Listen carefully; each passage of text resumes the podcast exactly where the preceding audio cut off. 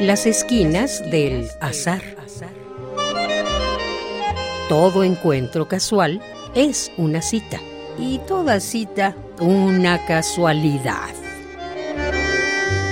Diálogos con Oscar de la Borbolla.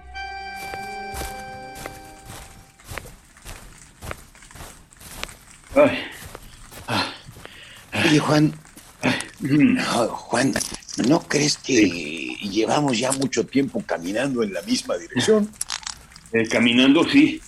Y llevamos horas, no que digo horas, días, eh, semanas, años. Camine, camine, camine. Pero eso sí, vamos derechito, derechito. Y, oye, ¿y, no crees que ya es tiempo de, de desviarnos, de detenernos, de cambiar? Eh, no, cambiar, cambiar para qué. Yo ya estoy acostumbradísimo y aquí voy muy a gusto. Un, dos, un, dos. Ya sé lo que tengo que hacer. Me levanto y a caminar. Vamos, vamos, vamos. Todos los días, en la misma dirección, todos los días iguales. Oye, a mí eso me da seguridad. ¿A poco a ti no? Sí, claro, Juan. También a mí me tranquiliza, pero, pero de todos modos, ¿no crees que ya está siendo hora de cambiar?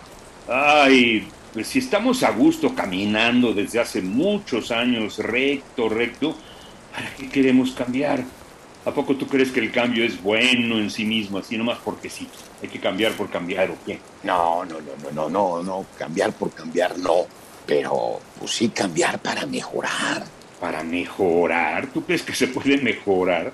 Pues no, pues mm, no sé, Juan, pero pues, por lo menos para hacer otra cosa, para conocer otras puestas de sol, vivir de otro modo. ¿A poco a ti te parece que todo está bien? no, claro que no. ¿Cómo crees que me va a parecer que todo está bien? No, para nada. pues entonces, entonces, ¿Por qué si muchas cosas te parecen mal, no quieres cambiar? Pues ya te lo dije, porque me siento a gusto. Ya me acostumbré. Por lo menos si me mantengo camine, camine, camine en la misma dirección y haciendo lo mismo, lo mismo, lo mismo, me siento tranquilo. Vivo en paz conmigo mismo. Ay, ay, Oscar, ya, como siempre. Ya empezaste con tus cosas, ya me intranquilizaste con eso de cambiar. A ver, ahora explícame. Párate, ya no camines. ¿Qué es eso de cambiar? A ver, o por lo menos aclárame, ¿qué es el cambio? El cambio, ¿qué es eso? Pues eh, el cambio es eso que sucede, lo quieras o no. Mm, todo cambia y por más conservador que seas, eh, pues el cambio llega el camino se acaba, los zapatos se gastan, aparecen cosas nuevas. Bueno, sí, sí, sí, sí, todo eso ya lo sé. Pero el cambio, ¿qué es el cambio? No me lo has definido. El cambio. El cambio, el cambio es eso que ocurre cuando se pasa de un estado a otro. Pasas de A a B. Pues a mí no me convence tu definición, ¿eh?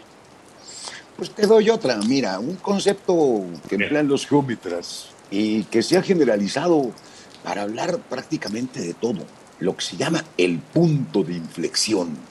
Uy, ¿Has oído del punto de inflexión? Sí, es una frase muy dominguera. Claro que sí lo he escuchado. Todo el mundo habla de puntos de inflexión, puntos de inflexión, pero ahí sí no entiendo qué significa. Pues mira, lo primero que tienes que entender es que todo se encuentra en proceso, que todo lo que existe se encuentra en un devenir constante y que hay un punto precisamente el punto de inflexión en el que una cosa pasa a ser otra. Mira, en geometría es muy claro. Eh, imagínate una curva en forma de U, una U mayúscula. O, sea, con una especie como de reata de esas con la que brincan la cuerda. Si te fijas, sigues el trazo de la U, hay un punto en el que la curva cambia de dirección. Al principio desciende y luego sube. El punto exacto en el trazo de la U en el que se deja de bajar y se comienza a subir, ese es el punto de inflexión.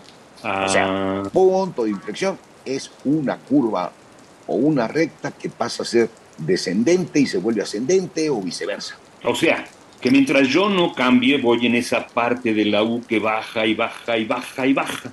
Y tú lo que quieres es que yo toque fondo y dé la vuelta para comenzar a sube y sube y sube y sube. Exactamente, mi querido Juan. Eh, eh, pues, es una desviación de la inercia, eh, un tomar otra dirección. Y además en los procesos hay cambios que se dan de manera gradual y otros que son rupturas súbitas de la dirección. A ver, a ver, a ver, ejemplifícamelo, pero no con geometría, ya no con esas cosas teóricas, sino con ejemplos de la vida. Punto de inflexión en la vida. A ver.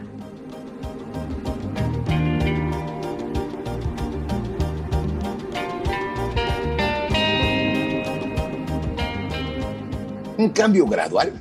Por ejemplo, todos los estudiantes de la universidad pasan de un semestre al otro y siguen estudiando y pasan otro semestre. Ahí van cambiando gradualmente y de pronto se da una especie como de cambio cualitativo. Se reciben y comienzan a ser profesionales. Ahí fue, digamos, un cambio lento. Duran cuatro o cinco años las carreras. En cambio, un cambio súbito, pues es, imagínate, conoces una persona y ¡zas! te cambia la vida. Venías muy cómodo en tu relación conyugal y no sé qué, y de pronto vas el mal paso eh, encuentras a, otro que te llena el ojo y, pues te mudas a otra relación. E, estos cambios pueden ser buenos o malos. ¿eh? eh hay, hay uno malísimo, ese sí creo que es universalmente malo. Un instante que te cambia la vida. Pues cuando el médico te dice que tienes cáncer. Ah. No. Ah, ahí sí. Ahí sí te fastidia la vida, pero en un instante hay cual cambio punto de, súbito súbito. Eh, ese es un cambio terrorífico, eh, un accidente, en fin, hay muchos. Pero el cambio es inevitable, ya lo decía Heráclito. Hay una frase dominguera por ahí en latín que lo traduce, es pantarrey, todo fluye. Pantarrey. Y, pues, ¿te acuerdas del fragmento que dice nadie puede bañarse dos veces en el mismo río? Sí, es famosísimo, sí. Bueno, pues el cambio es inevitable y como puedes imaginar, no necesariamente es bueno en sí mismo hay cambios buenos y cambios malos. Ay, sí, que nos falta un rayo no es bueno. Y es un cambio brutal. Pues sí, pero fíjate que precisamente esto que nos parece una obviedad, que no todo cambio es bueno, hay mucha gente que, que sí cree que el cambio de por sí mismo, en sí mismo, es bueno. Eh, si te fijas, muchas campañas políticas no ofrecen ningún contenido de mejoras, nada lo único que ofrecen es el cambio, el cambio por sí mismo. Y casi toda la publicidad está basada únicamente en pregonar el cambio por sí mismo. Hay la creencia de que lo nuevo es mejor. Y, esto se, pues se presenta también en las relaciones humanas. Ah, no sé si te has fijado que hay una especie como de mariposeo. Eh, se va de una pareja a otra y luego a otra y luego a otra porque se supone que cambiar, pues el cambio mismo te va a traer necesariamente algo mejor después. Eh, lo que pasa es que no saben, pero pues así viven, porque creen, de veras, genuinamente creen que el cambio siempre es bueno de por sí.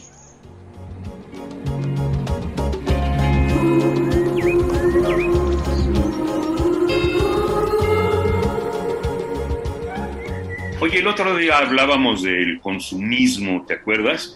Sí. Y creo que también tiene que ver con la creencia de que el cambio es bueno en sí mismo. Esa necesidad que siente la gente de estar a la moda, de comprar lo último, el, cambio permanente por el consumismo. Pues eh, te acuerdas muy bien, Juan. Fíjate que esa es una pista de que el cambio se considera bueno. Eh, toda moda es un amor ciego por el cambio eh, hay, hay, un cambio de peinado, no sé si te has fijado que se rasuran eh, arriba de las patillas, todo de un lado, de un lado completo. Eh, mira, yo no conozco a nadie que le quede bien, pero pues, es la moda. y en hombres y mujeres, ¿eh? Sí, todo el mundo se rasura ahí, la lateral. Qué horror, pero pues es, es la moda, y es el cambio, y entonces lo asumen. Y de todas esas cosas que han cambiado, ¿cuál te parece la más grave o una de las más graves? Pues mira, hay un montón de desgracias, resultados del cambio del mundo. Eh, y, hay uno que nosotros por la edad que tenemos hemos experimentado. En, nuestra vida se ha dado esto, en lo que va del transcurso de nuestra vida. Y pues para explicártelo, hay un pensador que es Bauman, un sociólogo polaco, que tiene un libro que se llama Modernidad y Ambivalencia. Y eh, eh, a él lo conocen sobre todo por, por la sociedad líquida. Y pues plantea un problemón, pero grave, grave, característico del tiempo actual. Eh, se ha dado un cambio muy grave. Tú sabes que vivimos en un Estado-nación, que actualmente la configuración del mundo pues, está compuesta por Estados-nación. Y pues cada Estado tiene sus instituciones y leyes y demás para resolver más o menos los problemas nacionales. Pero ha habido un cambio, un cambio drástico en los últimos años. Se ha presentado pues problemas de carácter global. Eh, mm. entonces son problemas mundiales que rebasan con mucho la capacidad de los estados.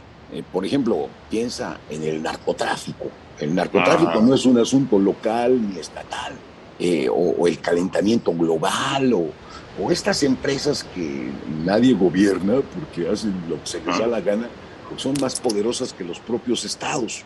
o, incluso si te fijas, la pandemia que estamos padeciendo es también un problema globalizado y no hay instituciones, hay un gobierno general del mundo. No hay la ONU y la UNESCO y estas cosas que hacen cumbres y cumbres y cumbres y se reúnen los ocho y se reúnen los veinte pero puros acuerdos que nadie respeta. Oye, vaya que sí, el cambio nos ha traído un mundo muy raro, ¿no? sí, y, pues hay muchos que se niegan a aceptar que las cosas cambian y, sí, y quieren seguir como antes, así como tú y yo, que seguimos camine, camine, camine, creyendo que estamos seguros y la gente va armando sus oasis porque se puede sentir seguro así, pero... Ya, Oscar, ya, ya, ya, ya. Ya no hablemos más del cambio. Mejor Vamos a seguir caminando, caminando, caminando. Te propongo que caminemos ahora, sí, pero en silencio, por favor, en silencio. ¿Te parece bien? Bueno, está bien. Pues, qué remedio, pero como decían por ahí, y sin embargo, se mueve. un, dos, dos.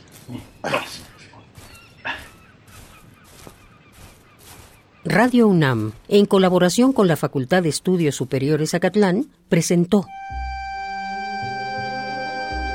Las esquinas del azar. Todo encuentro casual es una cita y toda cita una casualidad. Voces Oscar de la Borbolla y Juan Stack. Operación Francisco Mejía. Producción Rodrigo Aguilar. Radio UNAM. Experiencia sonora.